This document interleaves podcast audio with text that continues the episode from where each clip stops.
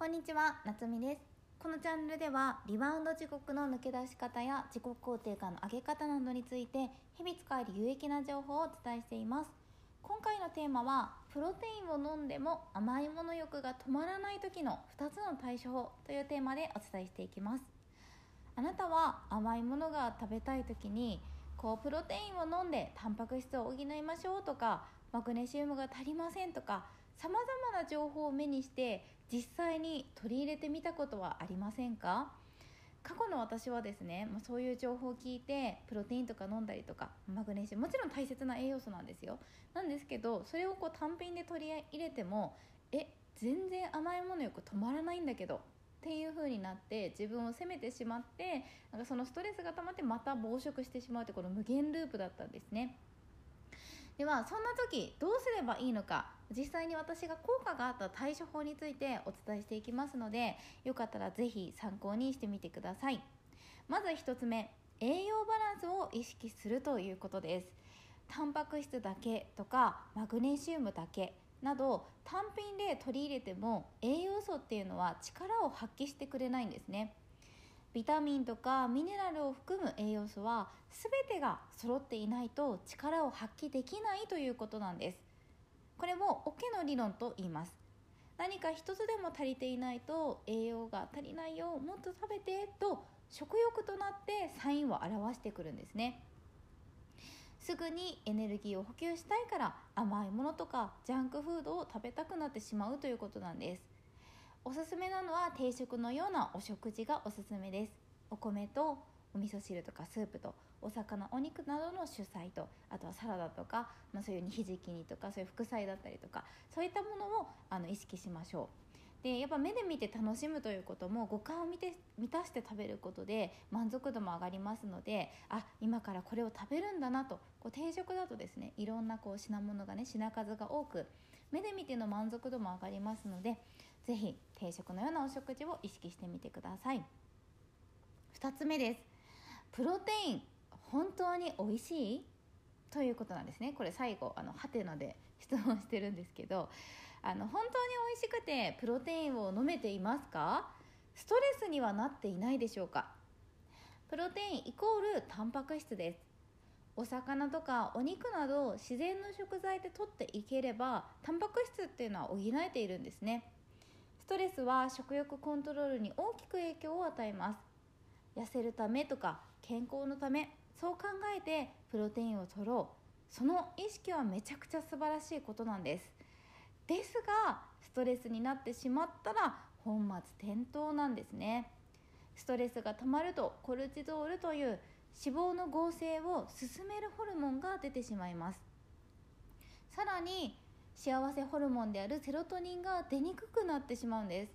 セロトニンは幸せホルモンなのでこう幸せな感情をね持てたりとかあとその他にも食欲を抑えてくれる効果もあるんです。ストレスは代謝も落ちますし食べたい欲が止まらなくなるので痩せにくくなってしまうんです。ストレスに感じることはやめてあげましょう。ぜひ参考になれば嬉しいです。ちょっとでも参考になったなと思っていただける方はチャンネル登録いいねコメントいただけるととっても嬉しいです。そして公式 LINE、YouTube、インスタ、Twitter もやっています。プロフィールから飛べるのでそちらのフォローもよろしくお願いします。公式 LINE 登録していただけるとリバウンド卒業するための無料動画セミナー5本と食欲コントロールができる3大ワークもプレゼントしています。ぜひそちらも受け取ってください。それではまた次の投稿でお会いしましょう。夏美でした。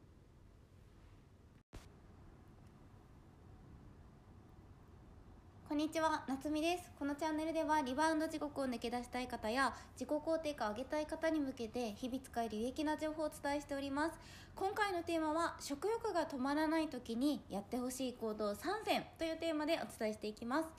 あなたは食べても食べても止まらないとかさっき食べたばっかりなのにそわそわするスイッチが入ると止まらないこのような悩みを抱えてはいないでしょうか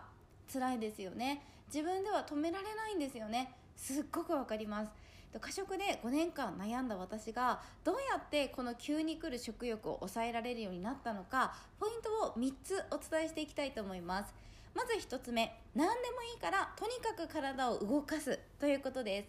お散歩やストレッチなどの運動やお掃除や片付けなど何でも大丈夫ですのでとにかく体を動かしてみましょう。食欲が止まらない原因の一つにストレスがあります。ストレスを止めないためないためにも体を動かすということはとっても大切なんです。運動する前は面倒くさいなと思ってもいざやってみると気分がすっきりとしますよね。そして適度な運動は食欲を抑えてくれる効果もあります。筋肉を動かすと心も前向きになりやすいと言われていますのでメンタルコントロールにも最適です。2つ目の方法がよく噛んで食べるということです。噛むという行為は脳を満足させてくれるんですね。満腹中枢を刺激して満足しやすくなります。ゆっくりと時間をかけて楽しんで食べることが大切です。噛む回数が少ないと食べても食べても満たされなくなってしまうんです。噛む回数を増やすと唾液の出る量も増えます。唾液には消化を助ける効果もありよく噛むことは健康のためにも美容のことにもとっても大切です。3つ目やりたくないことはやらないということです。やりたくないことを一生懸命我慢してやったり楽しくない飲み会に行ったり過食を克服した時ストレスがたまることを避けるように私自身していました。これは自分を大切にすることにつながります。結果的にストレスがたまらなくなりますので食で発散するというのがなくなっていくんですね。ですがやりたくないことでもどうしてもやらなければいけないことってありますよね。そんな時はその中でも簡単にできる方法はないかなとか専門家に助けてもらうなど対策を立てることができます。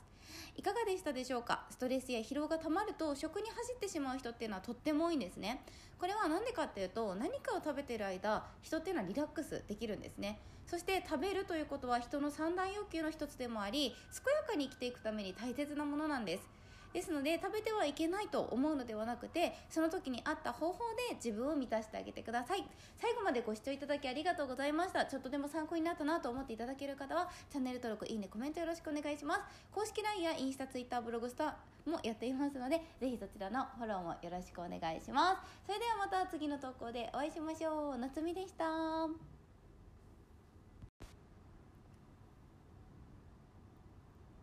こんにちは、夏美です。このチャンネルではリバウンド地獄を抜け出したい方や自己肯定感を上げたい方に向けて日々使える有益な情報をお伝えしております。今回のテーマは食欲が止まらない時にやってほしい行動3選というテーマでお伝えしていきます。あなたは食べても食べても止まらないとかさっき食べたばっかりなのにそわそわするスイッチが入ると止まらないこのような悩みを抱えてはいないでしょうか辛いですよね自分では止められないんですよねすっごくわかります。過食で5年間悩んだ私がどうやってこの急に来る食欲を抑えられるようになったのかポイントを3つお伝えしていきたいと思います。まず1つ目何でもいいからとにかく体を動かすということです。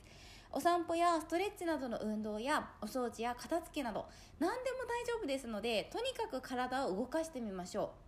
う。食欲が止まらない原因の一つにストレスがあります。ストレスを止めないためないためにも体を動かすということはとっても大切なんです。